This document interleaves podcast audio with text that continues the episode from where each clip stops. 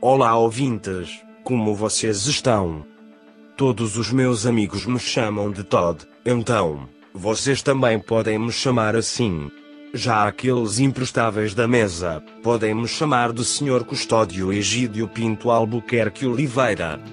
No último episódio eu prometi que todos teriam uma surpresa, e cá está, através de um meio democrático estabelecido por mim e eu mesmo, fui eleito como o mais novo manda-chuva deste podcast. Eu prometo, dentro de minhas atribuições, fazer esta zona desenfreada se tornar algo melhor. Caso isso não aconteça, garanto que a culpa é dos três inúteis que compõem esta mesa virtual. Hoje, mais uma vez, um deles não pôde participar. Se quiser saber o que aconteceu com ele, fique até o final e saberás o que aconteceu. O nosso tema de hoje é: Você fez merda, e eu posso provar. Vamos ver como estes incompetentes irão se sair com este tema.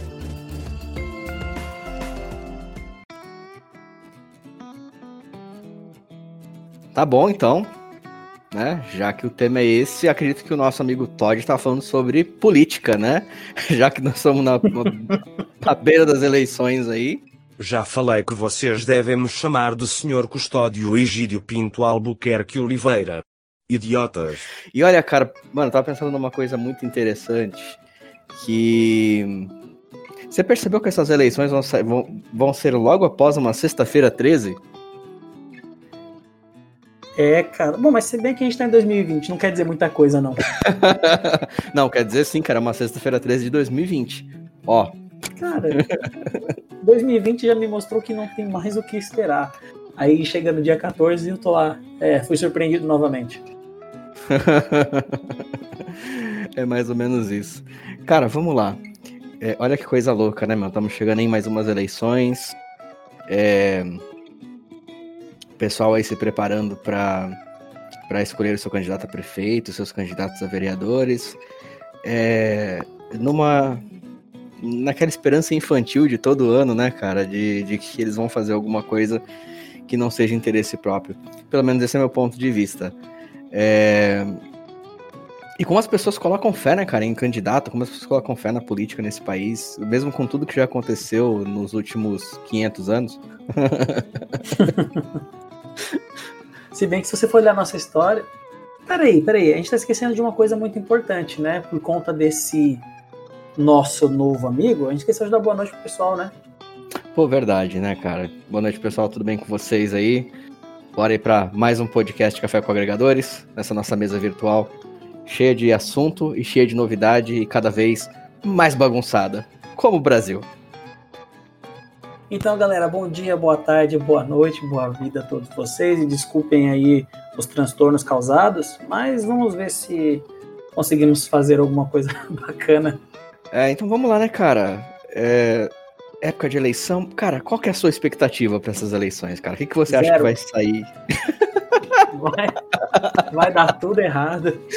Cara, vamos, vamos, vamos partir de um preceito básico. Desde que, eu, desde que eu nasci, e eu passei a me entender por gente, eu nunca vi nenhum político conseguir fazer alguma coisa que a gente chame de decente em 100% de um mandato. Uhum. E eu nunca vi o povo brasileiro saberem escolher o representante, porque mesmo reclamando durante quatro anos de que aquele calhorda está no poder, reelege-se o mesmo por mais quatro anos. Então eu entendo que ou o brasileiro é masoquista ou ele gosta de reclamar. Eu falo Cara, brasileiro de modo geral porque isso se reflete tanto nas eleições é, locais, né, nas prefeituras municipais, e também na presidência, no Senado. A gente vê sempre as mesmas figuras lá. É incrível. Em todo o âmbito, né, cara? As pessoas reclamam que não tem mudança, mas elas mesmas não têm coragem de mudar, né? É... Mesmo que seja para fazer merda, né? Mas pelo menos tenta a mudança. É, tem uma frase que ela é muito, ela é muito é, atribuída a Essá de Queiroz, mas a verdade é que essa frase ela não tem um autor definido, que diz que políticos e fraldas devem ser trocados de tempos em tempos pelo mesmo motivo, né? Com certeza. e eu concordo plenamente. Mas o que mais, o que mais me impressiona é que o, o brasileiro ele tem mania de votar não naquele que ele considera realmente mais preparado. Ele confunde preparação com popularidade. Ele considera que a pessoa, por ser popular, a pessoa, sei lá, falar bem, ter uma boa aparência, né, acredita na propaganda política, e isso angaria votos. Não é realmente o que a pessoa fez de verdade, ou, ou... até porque no Brasil, posso falar do Brasil porque eu conheço os políticos daqui, é, todos eles têm uma grande vaidade, né? É uma turma muito vaidosa. E praticamente de uma forma geral. Você não vê, por exemplo, um político é, reconhecendo o bom trabalho de outro, por mais que aquele trabalho tenha sido bem feito. Certo? É, muito pelo contrário, ele nunca. Se ele, se ele puder, ele atribui a si os louros até mesmo de outras pessoas, né? Porque existem alguns, alguns poucos políticos, infelizmente, que, que fazem um bom trabalho, né? Mas esses acabam ficando sufocados pela velha política, pela velha ladroagem, até porque a nossa política foi desenhada para ser assim, né? É, isso desde, desde o começo, né? Quando, quando o nosso, vamos chamar de primeiro-ministro da Justiça da história brasileira, uhum. veio de Portugal para cá, ele é meio corrupto, né? Meio? É. é meio corrupto. Ele foi mandado para cá em quase que em exílio. Falou assim, mas tá, já que você destruiu tudo que você tocou aqui em Portugal, vou te dar um cargo. Vai lá para nossa colônia e seja cuidador da justiça de lá. Porque aqui só tinha a escória de Portugal, né? Exatamente. E o nosso primeiro ministro da justiça já era corrupto. Então, tem uma frase que diz o seguinte, né? É, isso faz parte da lei de Murphy, se eu não me engano. Nada que começa ruim tem possibilidade de terminar bom. Mas tudo que começa bom tem muita possibilidade de terminar ruim. É, infelizmente é isso mesmo, né, cara? E, e não só isso, né?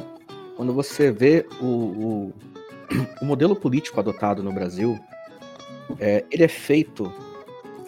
É, primeiro que assim, é, essa nossa nova constituinte, ela foi escrita num período bastante nebuloso, politicamente falando, do Brasil. Quando você lê a Constituição, ela parece muito bonita, mas quando você olha nas entrelinhas, você percebe que tem muita coisa ali que que na verdade não cai tão bem assim, né? É como, por exemplo, o poder estatal, né, do, que, que existe sobre o sobre o, o cidadão brasileiro. Você aqui você é obrigado a votar voto é obrigatório. Né? E aí a gente tem uma, uma questão interessante, né? Olha só. Um jovem, a partir de 14 anos, ele pode fazer sexo com consentimento que não é mais, mais considerado é, estupro de vulnerável, certo? No máximo é imoral, mas crime não é. Aos 16 anos você pode votar e escolher os ladrões, ou quer dizer, os políticos do país que vão que vão é, governar a sua cidade, o seu estado, o seu o seu é, o seu país, né? Mas você não responde criminalmente por nada ainda. É estranho isso, né, cara? É uma, você já começa a impunidade por aí.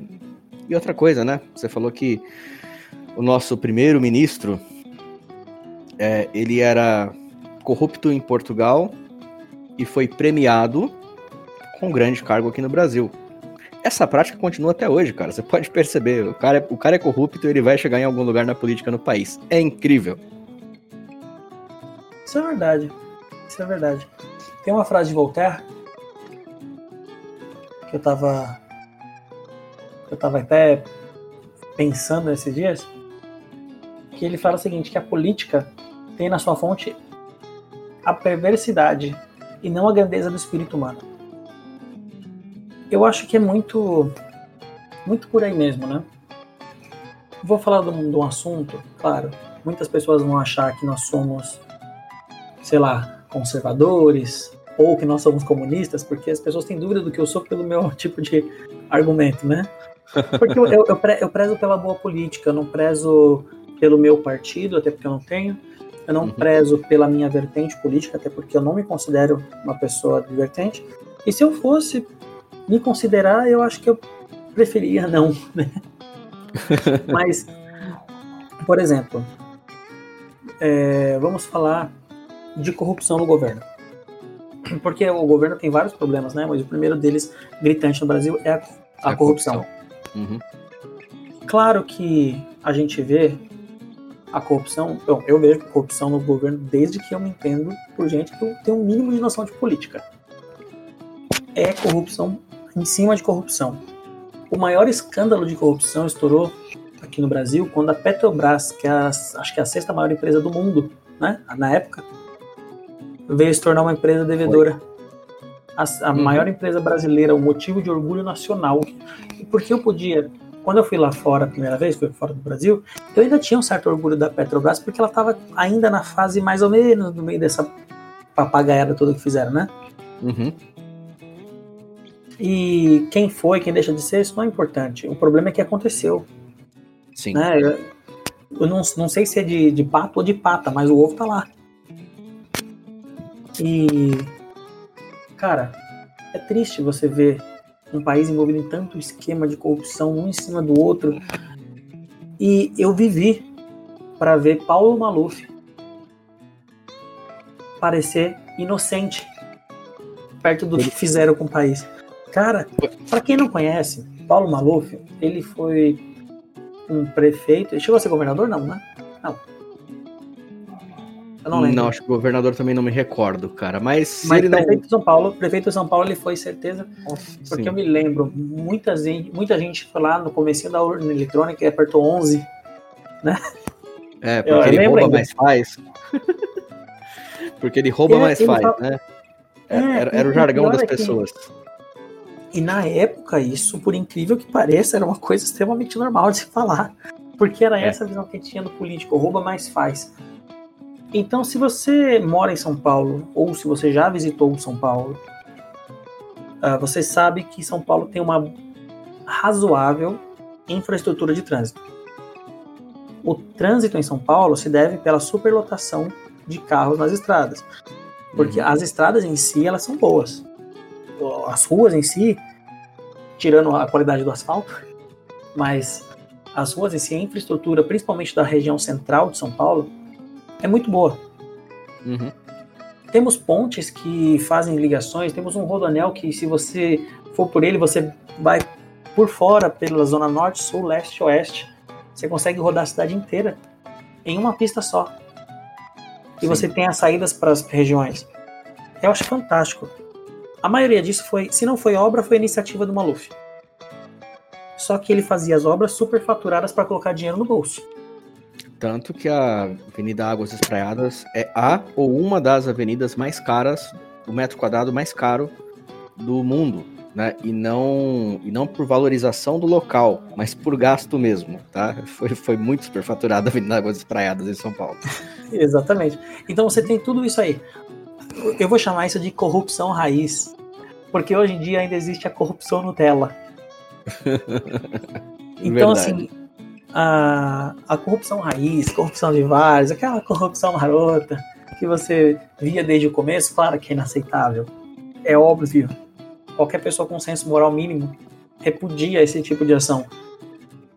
Mas ainda assim, eu não, eu não acredito que eu vou dizer isso, mas ainda assim, era melhor do que a corrupção que só tira e não traz nada de benefício. Se você for pensar do ruim, entre o ruim e o pior, eu fico ruim. É por É, isso cara, que a é- gente não sabe votar, porque a gente não tem opção. Exatamente. É, é que assim, cara, a política no Brasil, e eu acho que a gente vai conseguir introduzir um pouco mais o tema daqui a pouquinho. É, como eu falei, o modelo dela, ela foi feita para ser corrupta. Primeiro que assim, um presidente, por exemplo, embora ele tenha ali o a premissa, né, de ter, por exemplo, decretos e medidas provisórias, que aliás, segundo a Constituição, uma medida provisória não deve ter mais do que dois anos de vida, tá? E existem medidas provisórias que foram estabelecidas pelo Fernando Henrique Cardoso e pelo Lula, que ainda vigoram até hoje, diga-se de passagem, tá? É, ela não pode durar mais que dois anos, isso já não é respeitado aqui no, no, no país. É, existe ali a Câmara dos Deputados, dos Senadores, que decidem muito do que realmente vai para frente ou não. Então você sempre vai ter que ter esse lobby, né? É, teria algo saudável nisso se as pessoas que estão ali realmente fossem representantes do povo, mas não são. Vou dar um exemplo. É, Fala-se muito em investimento em saúde pública. Bom, pandemia nós vimos muito bem aí o resultado do investimento em saúde pública que nós tivemos, né? Hospitais sucateados, nada de testes, é, exames a perder de vista, enfim, né? O caos total. Quantos desses políticos utilizam o sistema público de saúde? Zero. Zero. Né? Eles falam muito em transporte, né? Segurança. E aí também tem uma coisa muito engraçada, né? Quantos desses políticos dependem da polícia? E eu falo da polícia militar, a polícia de rua, né? da, qual, da qual possuem muitas pessoas capacitadas e honestas, homens verdadeiramente trabalhadores que estão ali para fazer o bem para a sociedade. Mas quantos desses políticos dependem da polícia de rua? Dependem de pegar um telefone para dizer que está sendo assaltado? Quantos deles? Zero. Absolutamente Sim. zero. Né? Então, assim, eles, eles, eles já vivem numa distância muito grande do povo. Eles não fazem ideia do que, do que acontece. E aí, cara, acho que agora a gente vai poder introduzir muito bem o tema de que você fez merda e é, é hora da gente começar a provar. É... Primeiro, propaganda política. Propaganda política. É, existe na história, a partir do, do final da década de 30 para o começo da década de 40, uma galera que ficou muito popular na Europa por conta de propaganda política. E sim, eles ficaram populares e as pessoas começaram a apoiá-los. Essa, essa turma eram os nazistas. Então, cara, não é porque aparece uma coisa bonitinha na televisão que significa alguma coisa realmente boa. E você vê todos os elementos da qual Hitler e Goebbels usavam para poder para poder disseminar o nazismo na Alemanha na época, sendo usado até hoje na política. Eu garanto para não só garanto, você pode pegar a propaganda política nazista, claro que ela tinha um modelo diferente para a época, né? Mas você encontra todos aqueles elementos dentro das propagandas políticas tele, televisionadas hoje. Tanto que já é um absurdo, primeiro, né? O dinheiro do meu imposto, dinheiro do meu imposto, financia propaganda política de partidos e candidatos da qual eu não tenho a menor simpatia. Você tem noção do quanto isso soa absurdo? Pelo menos para mim, não sei para você, mas para mim isso soa de uma forma totalmente absurda. Eu não simpatizo em nada com aquele sujeito, não simpatizo em nada com as ideias que ele defende, porém o meu dinheiro vai para a campanha política desse cara. Eu sou totalmente contra isso, sabia?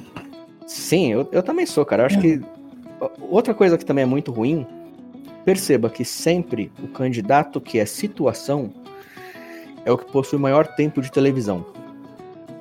Por lei, tá? Ele tem o maior tempo de televisão. Ou seja, isso já é, uma, já, já é maquinado de forma que, ainda que você tenha boa intenção, você não tem espaço. As pessoas não conseguem conhecer você. E o que é pior, o brasileiro tem mania de não conhecer.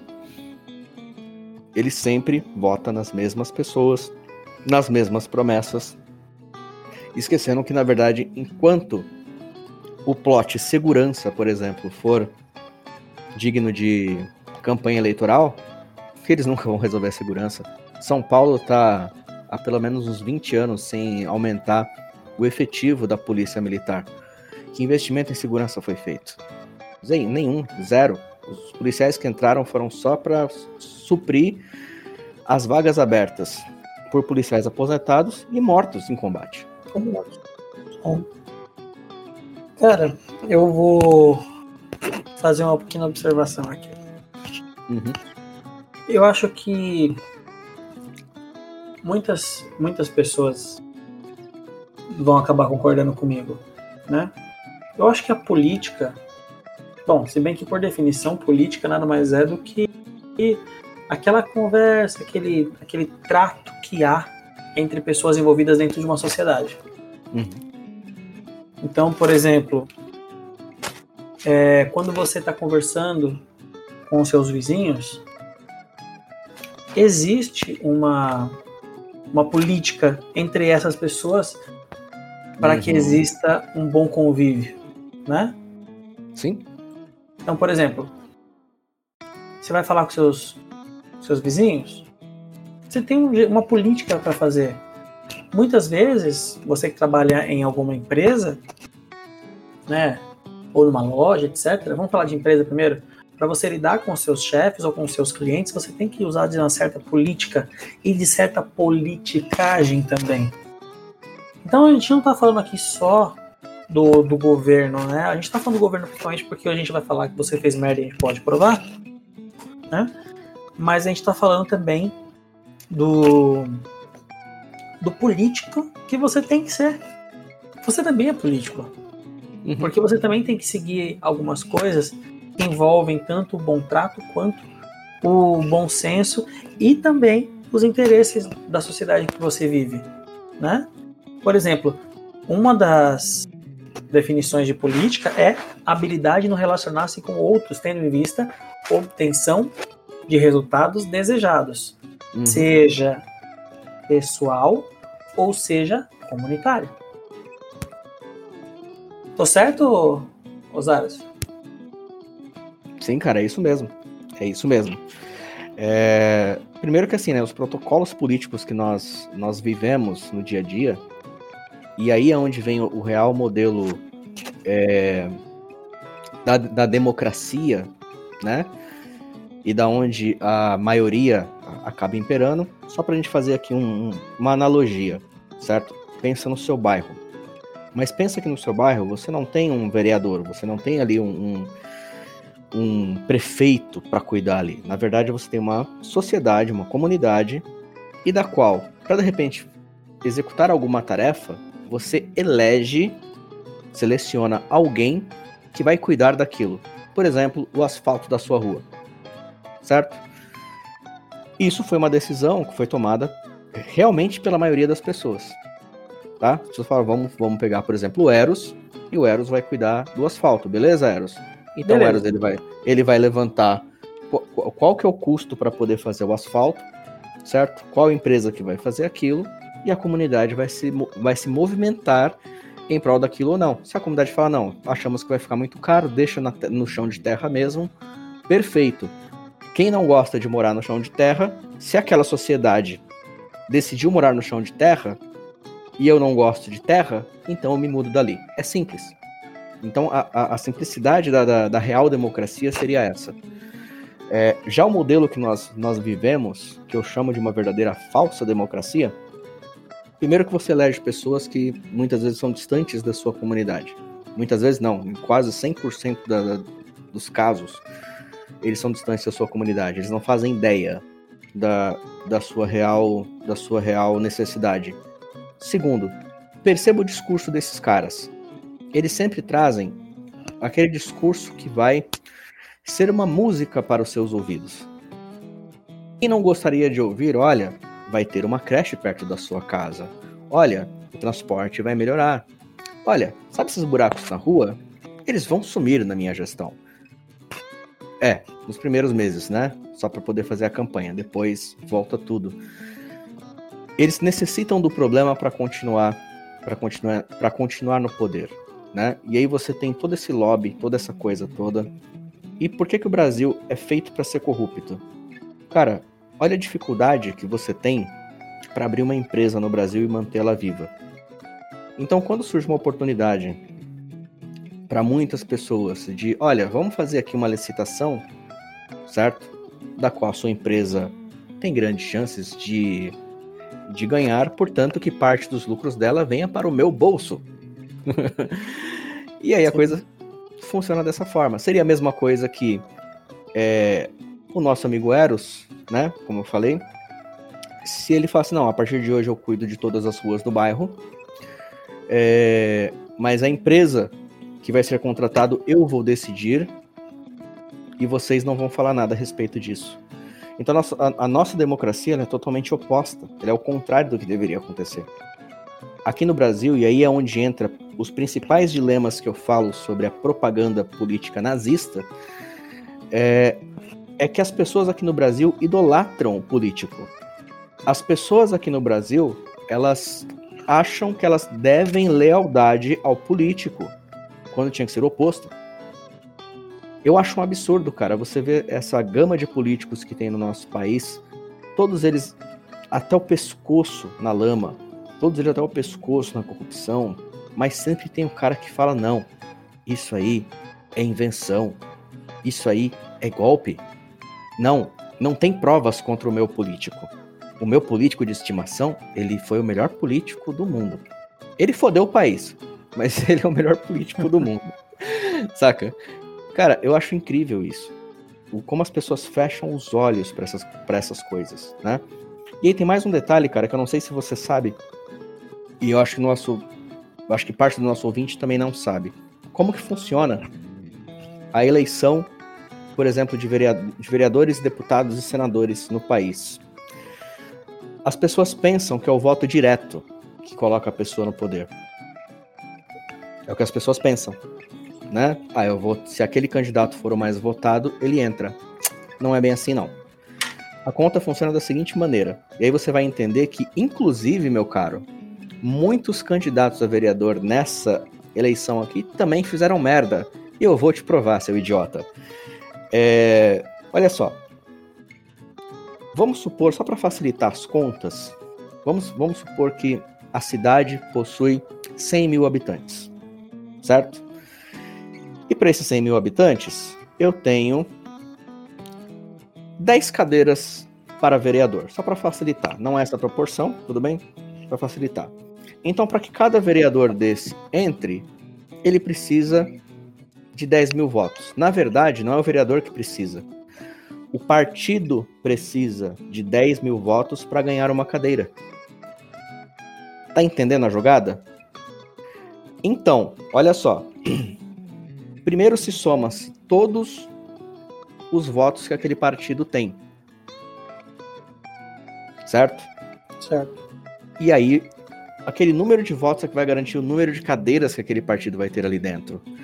Ou seja, sabe o seu Zé da padaria, que tem muita boa intenção, que realmente ele quer fazer uma coisa pelo bairro, se filiou a um partido para conseguir voto, a intenção do partido não é que ele ganhe, é só que ele arrecade o seu voto. Porque eles juntam essas pequenas quantidades, né, de grão em grão a galinha enche o papo, e você tem uma, no final você tem um montante muito é, expressivo de votos. E aí vamos supor que então esse partido conseguiu 33 mil votos. Ele garantiu então três cadeiras, certo? Ele vai colocar os três candidatos mais votados que ele quiser e depois os seus suplentes. Então, se você parar para pensar, o candidato número um que, que chegou lá na, na, na, cadeira, ele não precisa ter arrecadado os 10 mil votos. Ele pode ter arrecadado 2 mil, pode ter arrecadado mil votos. Se na soma toda o partido tem três cadeiras, ele vai pegar cara, os três caras mais votados do partido e eles não precisam ter alcançado essa massa. Entendeu a idiotice que as pessoas fazem? Entendi, cara, é uma bagunça. Eles fazem. Como é que eu posso dizer? É a mesma jogada dos juros compostos, né? Que faz com que uma matemática tire proveito para o lojista ou para o banco, sei lá. Exatamente. E aí qual é que é o e aí qual que é o principal argumento que os partidos fazem quando querem que você se filie? Eles percebem que você tem um certo potencial para arrecadar, que seria 50, 100 votos, não tem importância. O que importa para eles é o número final. Eles não querem que você se eleja, eles querem só os seus votos, porque isso garante maior número de cadeiras para eles dentro da Câmara, tá? E aí, aí vamos lá. você tem aquele potencial, o cara vai falar, não, mas se você for nesse partido pequeno aí, o pessoal não vai, os caras não vão ter dinheiro para poder bancar você, para você fazer propaganda, não, vem pro meu partido que é maior, né? E aí ilude muitas pessoas, né, nessa história toda. Por isso que você vê partidos grandes com muitos candidatos que você nunca ouviu falar, mas que vão angariar os votos do bairro para aquele partido. E aí, como eu falei, eu tenho três cadeiras lá. Meu partido tem três cadeiras. Ah, quem foram os três fulanos mais bem votados? Foi um com 1.500, outro com 1.000, e são esses que entram. Ou seja, não foi o voto direto. Você acumulou um monte de votos para poder garantir a cadeira para esses caras. Foi a mesma jogada que fizeram quando o Tiririca se candidatou. Sabendo que ele ia ser uma figura hilária e que as pessoas votariam nele porque estavam protestando, né? E foi o protesto mais idiota que, que as pessoas fizeram. Só o Tiririca conseguiu várias cadeiras dentro, do, dentro da, da Câmara dos Deputados. E conseguiu fazer assim com que candidatos muito menos votados entrassem dentro do, da Câmara dos Deputados. E é assim que, é assim que essa matemática funciona. Então a idiotice não está só no, no cara que vota naquele partido, que muitas vezes é sujo, que muitas vezes já tem muitos é, processos, já tem ali é, várias provas de corrupção, mas muitas vezes do cara que é bem intencionado também. Ele fala: não, eu sei que meu partido tem pessoas que são corruptas, mas eu não vou ser. E talvez ele não seja mesmo. Só que o papel dele ali não é ganhar a eleição. O papel dele é só ganhar votos pro partido. E simples assim. Quando a gente está falando de politicagem, agora trazendo para o aspecto psicológico da coisa, uhum. eu estou falando sobre desejo e expectativa, do ponto de vista psicológico, né? Não pode passar uma, né? Tem que falar sobre isso. Minha paixão, né? Fazer o quê? A gente está falando sobre desejo e expectativa. Exemplo: quando você tem uma condição financeira desfavorecida, o que você mais precisa? Dinheiro. Dinheiro. Na verdade, Bolsa alguma coisa. É, ou, ou, ou, vou ser um pouco mais básico que isso, né? Se a gente pegar lá a pirâmide de Maslow, né? Quanto mais pobre você é, mais baixo na pirâmide de Maslow você também está. Então, qualquer coisa que lhe garanta o sustento básico, seja isso dinheiro, seja isso terra, seja para você plantar, também. né? Seja, enfim, qualquer coisa que vale ali o seu sustento, já te, já te motiva, né? Sim, e vamos vamos colocar aqui um outro um outro ponto também, né? A gente está falando de necessidade básica. Só um parênteses, a gente estava tava tendo uma aula sobre por incrível que pareça, era sobre psicofarmacologia. A gente estava comentando sobre usuários de droga, né? E sobre como as drogas agem, como elas causam dependência, etc. E um estudo feito por psicofarmacólogos trouxe a seguinte expectativa, né? De que se você ajudar um viciado, né? Ou um morador de rua com 100 reais, a probabilidade daquilo se misturar entre comida e o fruto do vício daquele morador de rua, seja droga ou bebida, é muito grande. Tem uma experiência Exatamente. que foi feita no Canadá. No Canadá deram 30 mil dólares, aproximadamente, para alguns moradores de rua. O que, que você acha que eles fizeram com esse dinheiro? Simplesmente compraram um pouquinho de comida, 95% de drogas e bebidas e continuaram nas ruas. Pelo contrário, alugaram uma casa, mobiliaram a casa, assim, alugaram a casa, mobiliaram, compraram comida, roupas, procuraram emprego, acharam emprego e estabeleceram suas vidas. Que incrível. Foi longe, foi o oposto das minhas expectativas. Porque eles pensam da seguinte maneira: 400 reais não resolve meu problema. 600 reais não resolve meu problema. Uhum. Com 600 reais você consegue manter uma casa? Não. Não consegue. Então você não. vai usar isso de droga. Sim. Já receber 3 mil reais por mês? Resolve. Sim. Dá pra você sair da rua. Sim, e, continuar me drogando. Mercado. Se você continua se drogando ou não, depende da sua intenção de manter aquilo que você tem. Só que Exato. dá para conquistar coisas com esse valor. Sim. Então, Sim. vamos rebater aqui a primeira frase, né? Dinheiro não traz felicidade. Não na quantidade que eu ganho, né? É, independente pode mandar buscar. Exatamente. Enfim, e voltando aqui. Um, quando a gente fala sobre desejo, eu estou falando sobre necessidade, se você for falar da pirâmide de Maslow, eu posso falar sobre desejo propriamente dito, que não esteja diretamente ligado às necessidades básicas, mas, uh, por exemplo, empresas que vão ter benefícios, principalmente se tiver um candidato que representa esse, essa corporação dentro do, da Câmara ou do Palácio do Planalto, e etc. Né? Uhum. Tanto que são, nós já sabemos, né, de acordo com o capitalismo, o capitalismo não é só uma forma de falar que é um mercado de eh, compra e venda de produtos. Na verdade, hoje, capitalismo é o que domina o mundo. As corporações que determinam quais são as regras e quais são os candidatos que estarão lá. Até porque o seu Zé da padaria que se candidatou a vereador só para gerar cadeiras para o partido, nada mais está fazendo do que um serviço para essas corporações que não querem que o seu Zé da padaria esteja lá. Eles vão querer, vão querer outras pessoas coloquem. Por isso que certos partidos e certos candidatos têm mais tempo. Por via legal, o que eu acho absurdo. O que já é, é uma disparidade na, na concorrência. Eu acho isso. Sabe? Sim. O cúmulo, o cúmulo absurdo. É, vai vamos lá, né? Nesse ponto, cara, a gente tem algumas observações a se fazer aqui no, aqui no Brasil. Aqui no Brasil, a, a doação direta por empresas é, é proibida, tá? É...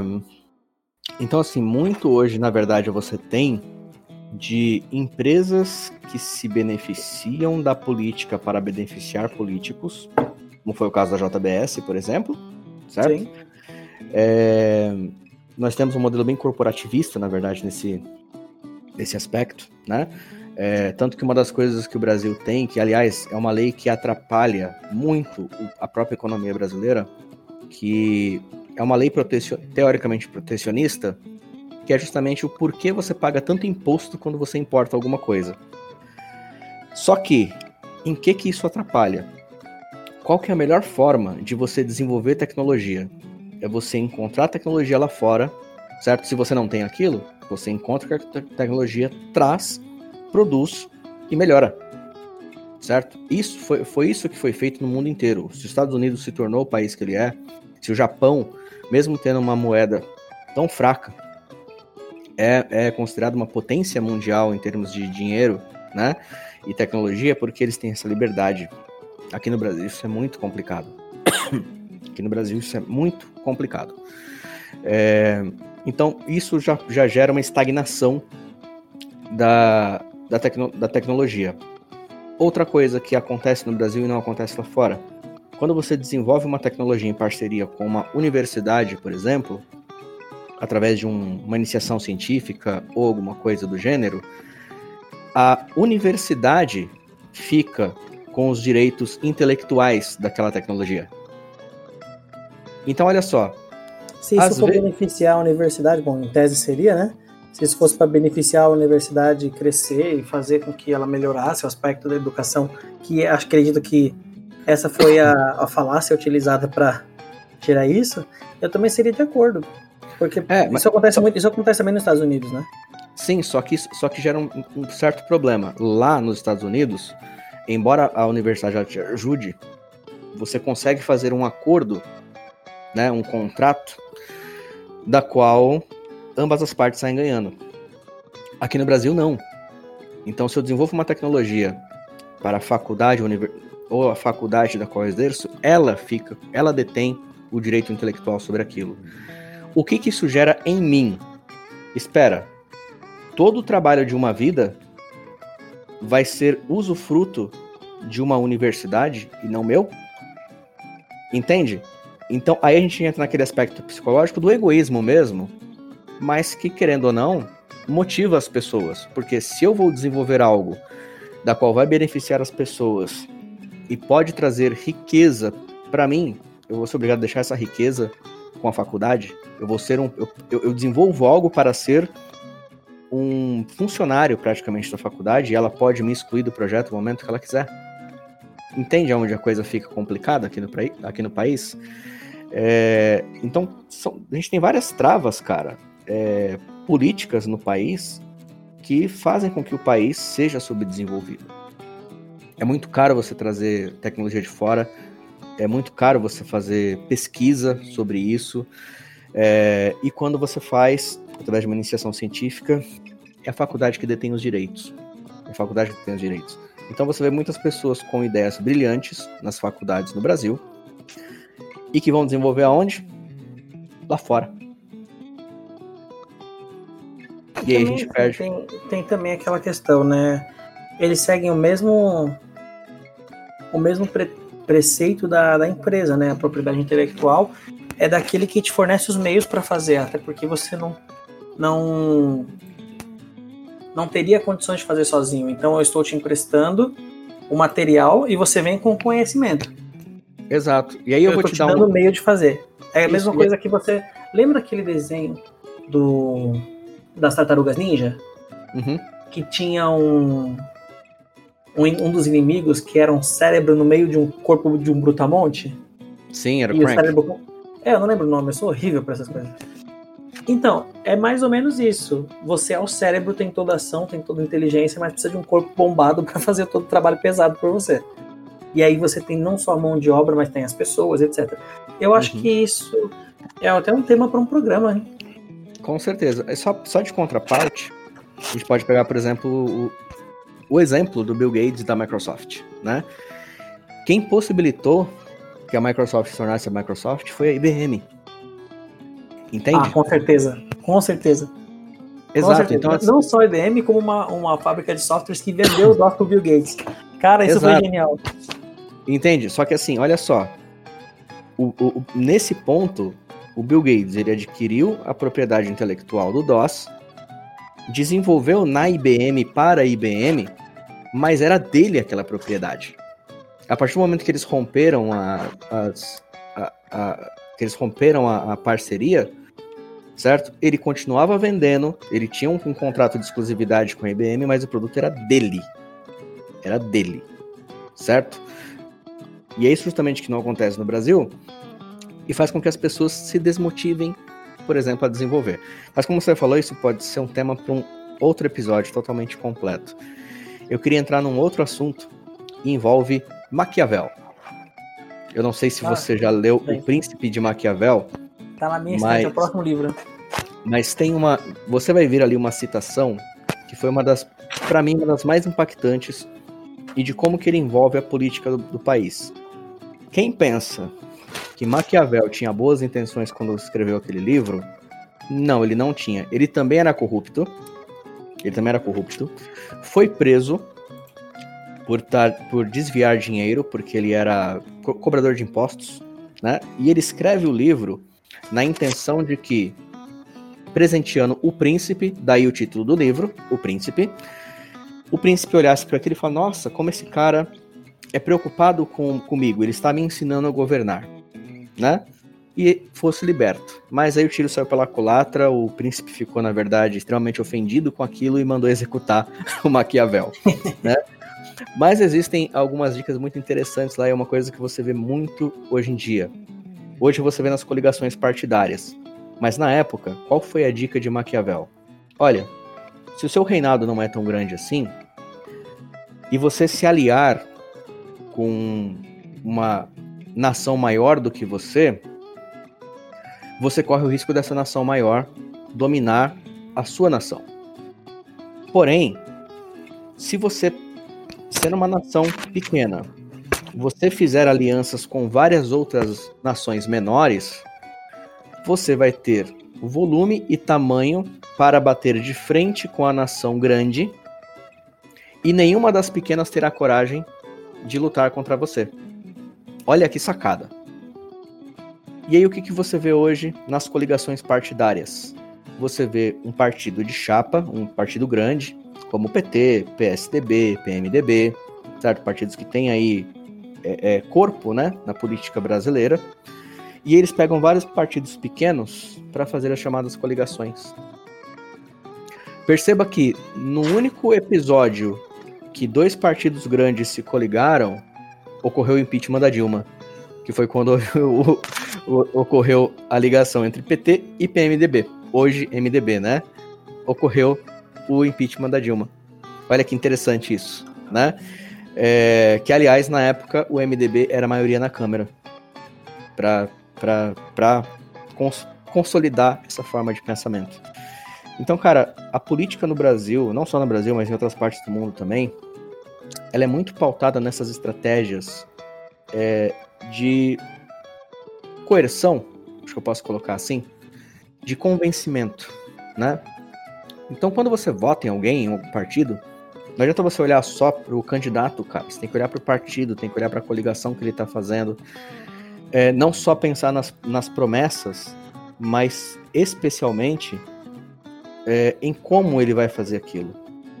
Cara, olha só, todo santo dia, nessa época de eleição, eu chego no portão da minha casa e tem centenas de papeizinhos. Sabe o que é aquilo? Dinheiro meu. Dinheiro meu, cara, sendo jogado fora. Dinheiro Sim. meu que não serve para nada.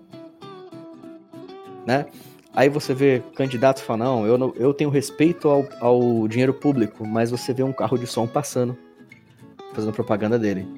Não, não saiu do bolso dele aquele, aquela, aquela propaganda. Veio de uma coisa chamada fundo partidário. Uma coisa chamada fundo partidário. E é dinheiro de imposto. No meu ponto de vista, o jeito certo. Quer fazer propaganda?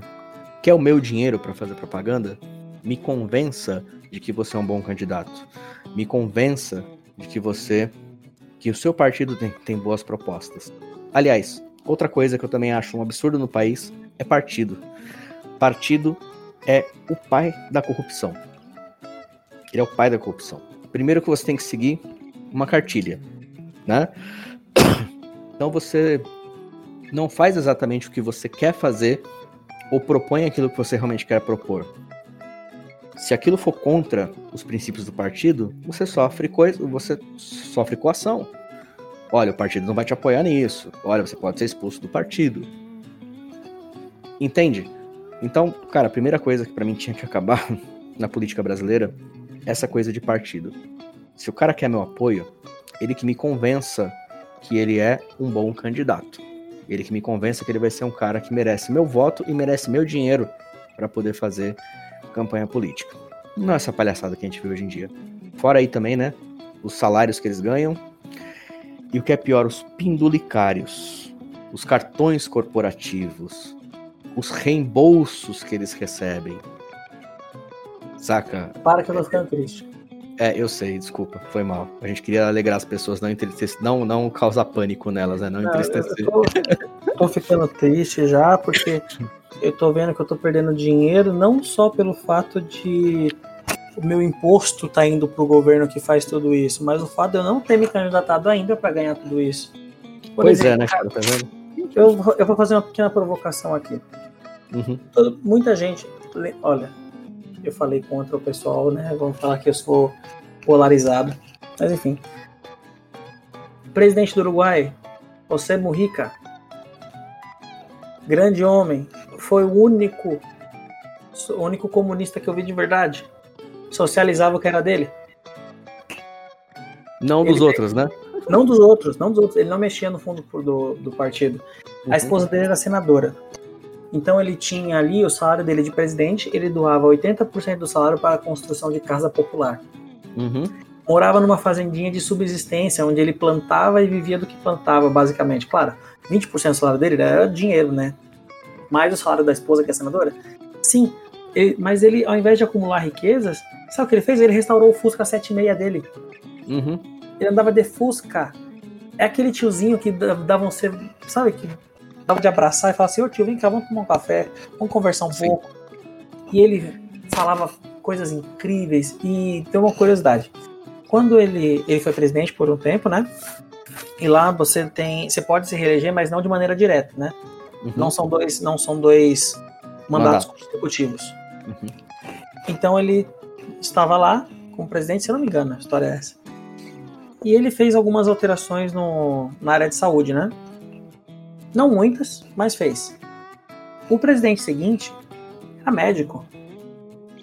E ele fez um, ele fez um levantamento e viu que a população estava com muitos casos, né? Um aumento muito grande de casos de problemas estomacais e de pressão. Uhum. Você sabe o que o presidente fez, sendo médico?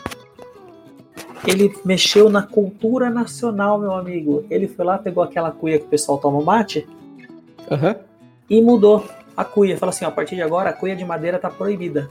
Tá proibido. Tá proibida. Qual, Ai, o que, a gente vai fazer? Coloca a cuia de, com a cuia por fora pode ser de madeira, não tem problema. Mas, Mas por, por dentro, tem que ser de cerâmica ou vidro. Por quê?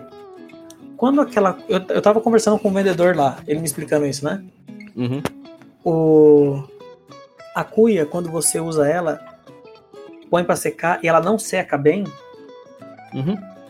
e você usa ela de novo e você põe ela para usar e ela não vai, nunca vai secando bem ela tem a maior chance de proliferar fungos na madeira É, como, como basicamente qualquer ambiente úmido, né, fa- o faz, né? E madeira é muito propícia para isso mesmo. exato e aí o que acontece É, ele mudou essa regra certo porque ele falou que o certo né seria as pessoas cada cada pessoa ter pelo menos duas cuias ou três porque eles tomam muito mate ao longo do dia né Sim. E. Só um momento. Claro.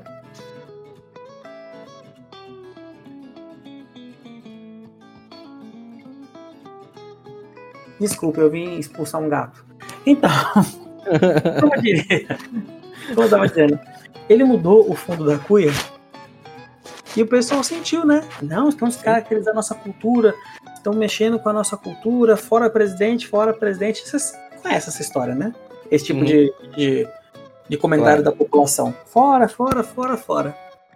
Pois bem. Ah, e outra coisa que ele fez. Era proibido a partir de agora vender churrasco salgado. Ai, meu Deus. Mas o cliente poderia salgar a carne à vontade. Mas É, a, faz, faz todo sentido isso. aham. o estabelecimento já não podia mais. A carne vinha sem sal. Uhum. Moral da história? Acabou o mandato dele. Murrica, quando reassumiu, fez o mesmo estudo. Uhum. E os números de problema de estômago e de pressão caíram drasticamente. Ele não mexeu. Ele não mexeu nesse feito do presidente. Que futuramente assumiu de novo. Uhum. Se eu não me engano, foi o presidente que liberou a maconha lá. Entendi. Entendi. E uma coisa que foi interessante, só pra, só pra gente encerrar, cara. Quando a maconha foi liberada lá, todo mundo achou que ia ser um fumódromo, né? Céu aberto. Sim. Sim. Parcialmente verdade. Uhum. Mas bem parcialmente, uma parcela muito pequena.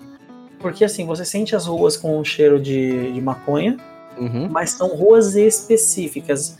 E principalmente perto do porto, que é uma zona ali onde os turistas que sabem que lá é liberado, eles vão comprar Uhum. de maneira ilegal com alguns jovens que conseguem comprar de maneira legal. Uhum. Ou seja, os jovens compram legalizado Sim. E traficam dentro- para. e, e traficam para os, os turistas. Mas Caramba. assim, Ainda bem que no Brasil isso não acontece, né? não, no Brasil nem, nem nunca aconteceu isso no Brasil. Imagina.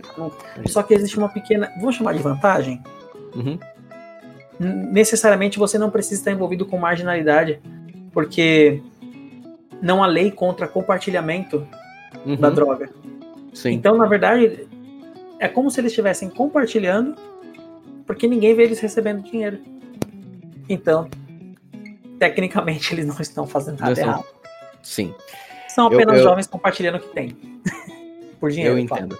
Só me permite fazer um pequeno, uma pequena cisão, né, na, na, na questão aí do, do, do Morrica. E eu até entendo quando você fala, ah, o cara foi, o, foi um verdadeiro comunista, né, porque ele compartilhava o que era dele.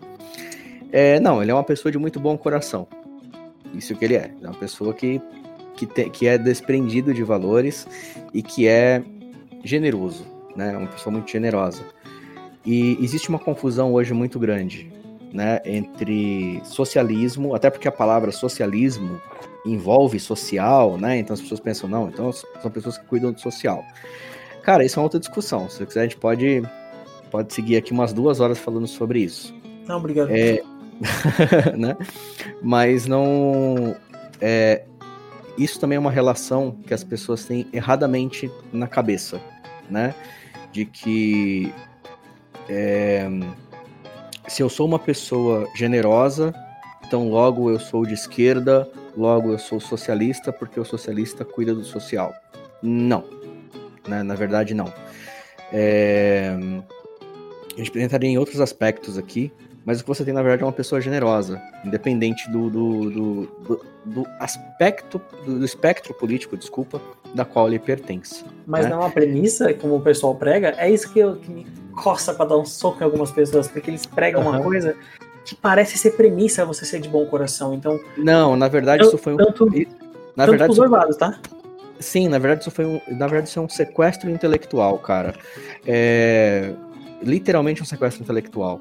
Porque você, você vê que, inclusive, é uma coisa que se fala muito, né? Tipo, ah, como você é pobre, você é isso, você é uma pessoa do bem, você cuida disso, você cuida daquilo.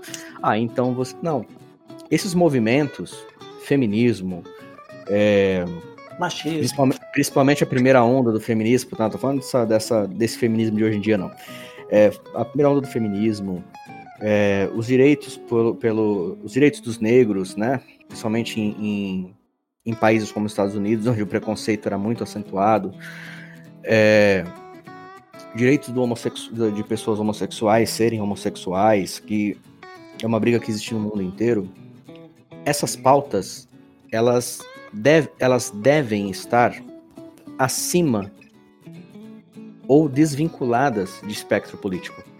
Porque se você perguntar para qualquer pessoa, você é a favor de maus tratos aos animais? Entende? A grande maior parte das pessoas vão falar: não, cara, eu não sou a favor de maus, tra maus, maus, maus tratos aos, aos animais. Isso não faz. Isso não faz da pessoa automaticamente uma pessoa de esquerda, mas é isso que as pessoas. É isso que a política faz você pensar. Quando você é, pergunta, por exemplo, você considera que as mulheres devem ter direito a trabalho formal, receber uma quantidade equivalente ao que o homem recebe, cara, vão ser muito poucas pessoas que vão ser contra isso. Existem pessoas que são contra isso, mas são muito poucas pessoas. Isso não faz direto. Entende? Essas pautas, elas for... houve um sequestro intelectual para que as pessoas começassem a pensar: ah, então quem cuida de empresa é direita e só quer saber dos ricos, e quem cuida dos pobres é a esquerda e, e tá indo contra a elite. O que eu vou falar aqui é extremamente errado. E o que eu vou falar aqui, cara, é extremamente polêmico e pode ser que, que, que eu seja cancelado por isso e eu vou adorar ser cancelado por isso.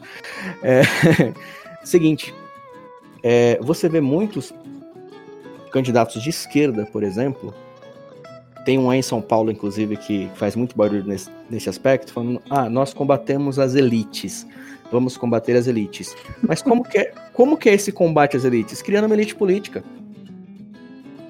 Então, olha só. Você combater de igual para igual, né? Se você parar para pensar, se você combater como menor, você vai ser destruído. Então, para você combater alguma coisa, tem que ser no mínimo igual. Mas, mas você entende como não é um combate à, à, elite? Não, é um combate à elite que está aí. Porque Pô, eu é quero fazer. É, é, exato, eu quero fazer parte da elite política.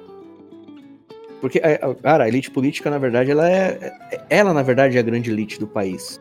Porque quando você fala de, ah, não, mas e os empresários? Cara, o empresário ele lutou, ele trabalhou, ele tá ganhando o dinheiro que ele tá ganhando lá porque ele fez por merecer. Não importa se ele usou meios, é, não vou colocar em pauta se ele usou meios que podem ser moralmente duvidosos, mas ele fez por onde chegar ali. E eu tenho a opção de não comprar dele eu tenho a opção de falar, eu não quero o seu, o seu, o seu produto porque você é mau caráter, eu não quero o seu produto porque ele é feito através de exploração infantil, eu não quero o seu produto porque ele é feito através de maus tratos aos animais, enfim, eu posso combater os meus valores contra uma empresa, não importa o tamanho que ela seja. Entende o que eu quero dizer? Então, por mais que as pessoas olhem os grandes empresários e as grandes empresas como os grandes vilões da história, eu tenho a possibilidade de dizer não para essas empresas. Eu posso pensar em algo alternativo claro. para mim, se eu quiser. Quando é o Estado, aí a coisa é, então, um mais complicada. Fica aí para pessoa. Eu acho que pensar. a gente está bastante contemplado hoje com o assunto, né? Acredito que sim, cara. Até porque senão a gente vai começar a virar político aqui. E como eu falei outra vez, né, as verdades políticas elas são tornadas verdades por incessante repetição. Sim. E a gente sabe que, claro, é um assunto bastante complexo, bastante complicado, extenso, difícil de falar porque a gente vai mexer principalmente no ego de muita gente e não porque as pessoas fazem disso o seu centro egóico, uhum. mas porque a gente está mexendo com valores e princípios, né? Sim. Então, é, vai lá na nossa rede social, né? Arroba Xinga a gente agregadores, lá. no Twitter. Procura a gente lá no, no Facebook, lá, Café com Agregadores. E fala pra gente se você ficou ofendido ou não com algum comentário que a gente fez aqui. E se você não ficou ofendido, vai lá e diz pra gente como a gente pode te ofender no próximo episódio. É muito gente importante pra gente. Então acho que estamos contemplados por hoje, né? Acho que sim, cara. E assim, o que eu, o que eu quero deixar muito claro aqui é que se, se eu tenho que se, eu, se for para me dar um recado para as pessoas nesse episódio, tenha, tenha ficado ofendido ou não, é que primeiro, cara, separa o que realmente é pauta política e o que é o político tentando fazer você pensar que é pauta política. É, até a pandemia no, no país virou pauta política. Um absurdo total né? Pessoas defendendo X ou Y porque o candidato dele defendia isso ou aquilo. Você não deve é, lealdade a político nenhum, é ele que deve lealdade a você, é você que paga o salário dele, não ele o seu. É o seu dinheiro que tá lá, é o seu imposto que vai lá. Não é, não é o contrário. Não é ele que faz por você. Na verdade, eles nem fazem nada por você. Então cobra. e ele é seu cobra. funcionário. Exatamente. E se não tá bom, tira, cara. Não tem que ficar com medinho, não. Sabe? Arrisca mesmo. Sabe? Para de votar nas mesmas pessoas. Você já escuta esse discurso há muito tempo. Ah, mas esse cara entrou na política para mudar. Ele mudou de verdade? Seja honesto com você mesmo. Ele mudou de verdade ou ele só tá ou ele só te enganou para poder fazer a mesma coisa que os outros estão, já estavam fazendo? Se foi isso, assume, cara. Não vota mais nele. Se for possível, tira de lá. É assim que tem que ser. Absurdo aqui no país você ter um político que é corrupto e as pessoas ainda continuarem babando o ovo do cara. Isso não cabe na minha cabeça. E na minha. Mas enfim, era isso. Tô pronto pro cancelamento. Então, falou pessoal. Até o próximo episódio com um pouco mais de besterol, um pouco mais de indignação e ofensas gratuitas às pessoas. E, gente, eu sei que vocês vão ouvir isso depois da, das eleições, então espero que vocês tenham usado a própria caneta para votar. Eu espero que vocês tenham usado ali a máscarazinha de vocês. E eu espero que vocês tenham preferido pagar o, a multa por não ter votado do que ter ido votar. Fui honesto. Então, bom dia, boa tarde, boa noite, boa vida. Proteja-se com álcool em gel na cara e a máscara na mão. Fique com Deus.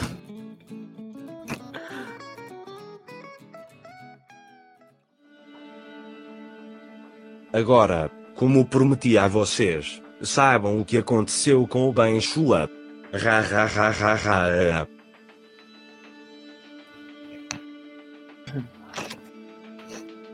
Exato. Cara. Fala aí, beleza, cara? Cadê o Ben? Cara, não sei não, mano. Tô esperando faz um tempo já. Cara, é... normalmente ele é o primeiro a chegar, né? Sim, sim, normalmente ele é o primeiro a chegar, cara. Eu até estranhei que. Oh, peraí, peraí que ele tá me ligando. Atende aí, cara. Oi, Ben. Não, tô bem. E você, cara? Como é que tá? Sério? Aconteceu alguma coisa? Não, peraí, peraí, peraí. O que aconteceu? Me explica direito. Respira e explica. Só bike. Tá. Mas inverteram? Não é legal, hein? Então tá bom, eu aviso o Zara disso aqui e. E a gente segue. Tá, mas. Boa sorte aí pra resolver o problema, tá? Abraço. E aí, Ô, mano, o que foi? Você não acredita o que aconteceu com o Ben? Não, agora eu fiquei preocupado, escutei você falando com ele e. O que, que houve? Alguém de má fé inverteu o guidão com o banco na bike dele. Você acredita nisso? Como assim, mano? Não, e pior, isso não foi a única coisa que aconteceu. Eu morri no telefone pra não pegar mal, mas roubaram também a corrente da bike. Caramba, mano, deixaram o cara na mão, ele voltando do serviço pra poder fazer a gravação e. Você acredita nisso? Mano, ele vai ouvir isso, vai, vai me ouvir rindo, vai ficar. Meu Deus do céu. Ainda bem que não. Pera aí. Não, é, não, mas ele tá bem. Não, pera aí, pera, pera aí, cara. Eu ia falar ainda bem que não tá gravando, mas alguém iniciou a gravação aqui? Quem que fez isso?